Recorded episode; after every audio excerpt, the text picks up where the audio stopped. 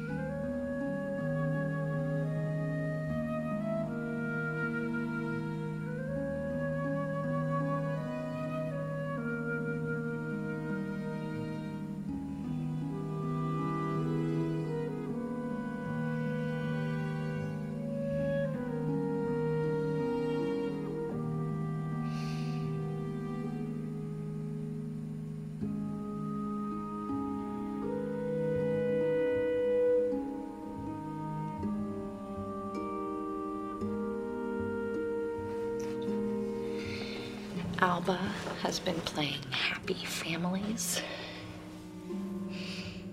That's your baddie house. She says you live there now with your baddie family. Kids are smart. Hey, let's play dolls.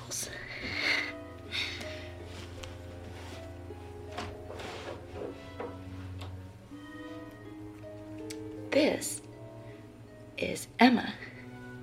She's a 25 year old nurse. Oh, here's Paul. He's an accountant. He wanted to be a professional tennis player, but he was only the 10th best tennis player in his state. So sometimes he hits people to make himself feel like he still has that killer serve Emma meets Paul at work when he comes in to have a torn wrist ligament looked at.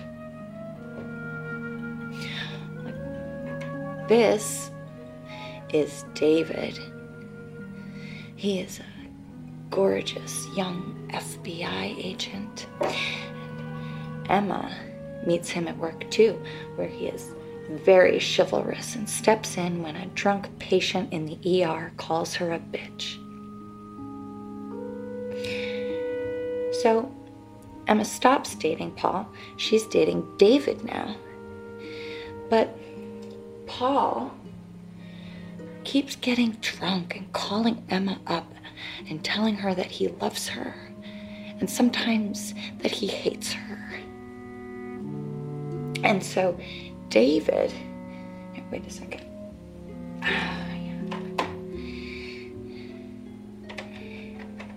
David starts watching over Emma's apartment.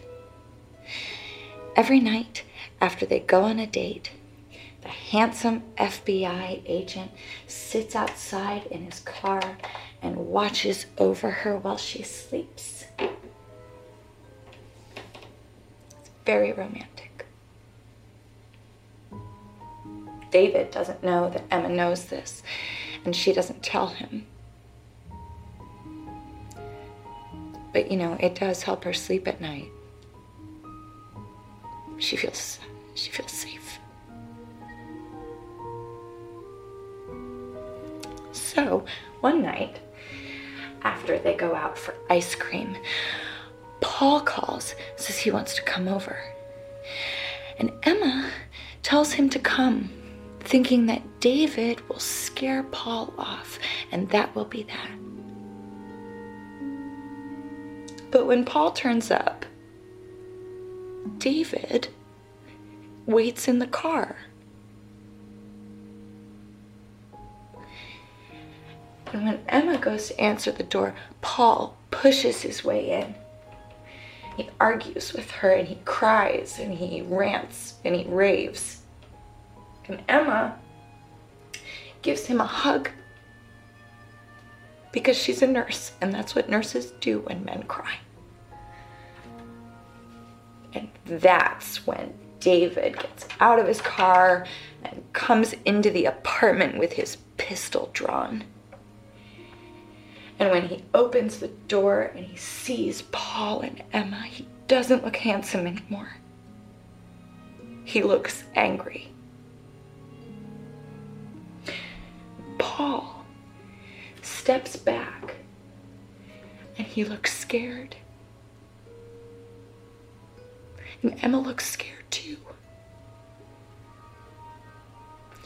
And David fires his pistol and he shoots Paul in the lung.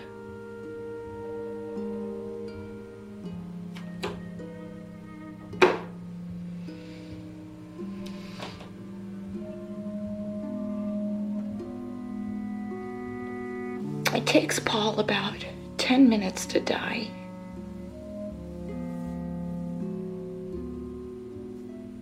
Emma could have helped stop the bleeding and maybe he could have lived, but David tells her not to.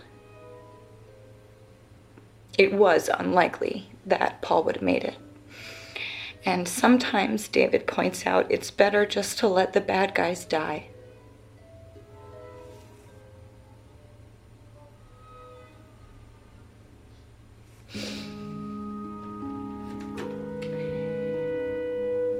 After watching a guy bleed out together, they get married. That helps make things make sense. Even so, Emma is sure that she'll be scared of David forever and ever.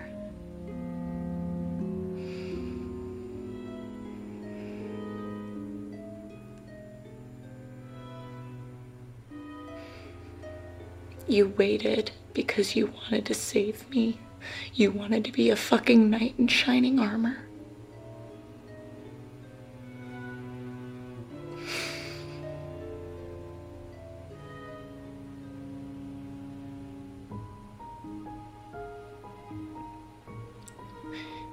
You look so small on the screen.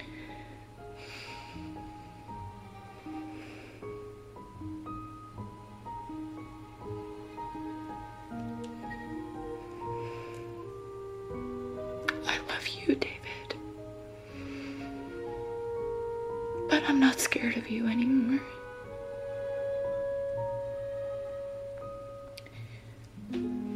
Goodbye.